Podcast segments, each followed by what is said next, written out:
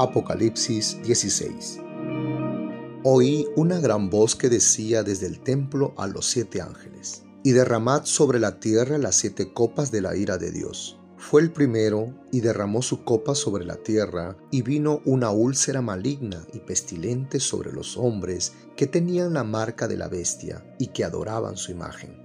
El segundo ángel derramó su copa sobre el mar, y éste se convirtió en sangre como de muerto, y murió todo ser vivo que había en el mar. El tercer ángel derramó su copa sobre los ríos y sobre las fuentes de las aguas, y se convirtieron en sangre. Y oí al ángel de las aguas, que decía, Justo eres tú, oh Señor, el que eres y que eras el santo, porque ha juzgado estas cosas por cuanto derramaron la sangre de los santos y los profetas, también tú les has dado a beber sangre, pues lo merecen.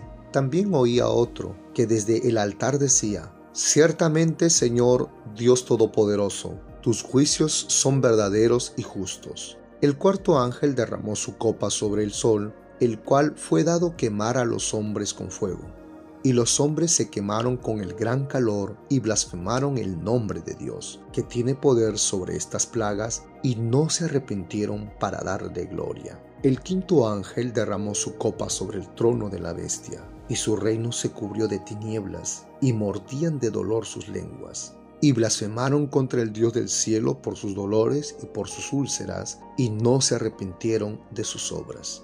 El sexto ángel derramó su copa sobre el gran río Éufrates, y el agua de esto se secó para que estuviese preparado el camino a los reyes del oriente. Y vi salir de la boca del dragón y de la boca de la bestia y de la boca del falso profeta tres espíritus inmundos a manera de ranas, pues son espíritus de demonios que hacen señales y van a los reyes de la tierra en todo el mundo para reunirlos a la batalla de aquel gran día del Dios Todopoderoso. He aquí, yo vengo como ladrón, bienaventurado el que vela y guarda sus ropas para que no anden desnudo y vean su vergüenza. Y los reunió en el lugar que en hebreo se llama Armagedón. El séptimo ángel derramó su copa por el aire y salió una gran voz del templo del cielo, del trono, diciendo, Hecho está.